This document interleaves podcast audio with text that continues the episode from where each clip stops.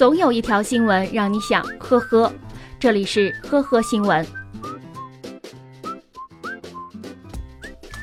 八月八日下午，上海青浦的辅警老黄骑车在路上巡逻时，一名男子竟然直接往他的电瓶车上撞，不仅将电瓶车撞停，而且自己顺势倒地，声称警察把他撞伤了。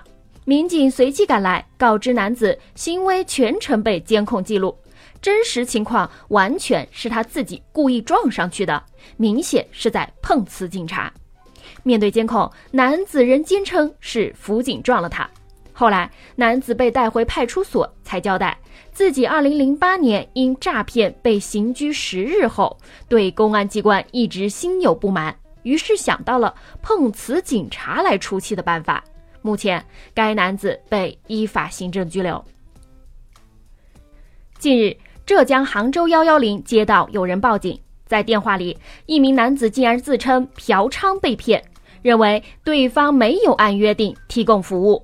然而，当幺幺零接警员询问其所在的具体位置及身份时，男子又支支吾吾地说：“算了算了。”警方调查后了解到，男子之所以自杀式报警，是不满女网友真实样貌与照片不符，感觉落差太大，一气之下报警，自称嫖娼。目前，男子因涉嫌谎报警情被依法行政拘留。八月五日。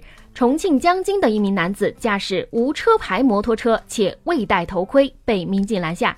经询问，民警发现该男子没有驾驶证，属于无证驾驶，而且车上还发现带有管制刀具。当民警询问为何不考驾照时，驾驶员的回答更是奇葩：自己不爱守规矩，考了迟早也会把分扣完，还不如不考。目前，男子已被拘留并罚款。二零一六年四月，三十三岁的浙江临安单身女子王小兰网上认识了一名男子，对方也是临安人，自称做工程的，名下有八套房。后来两人感情迅速升温，男子李小明还将一张购买方写着王小兰名字的保时捷购买发票给了他，还称为了婚礼要卖掉自己两套房子。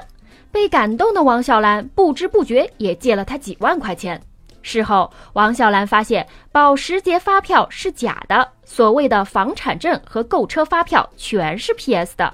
最后，伤心又生气的她报了警。经查，李小明的身份都是假的，目前已婚，还有一个十岁的孩子。感谢收听今天的和合新闻。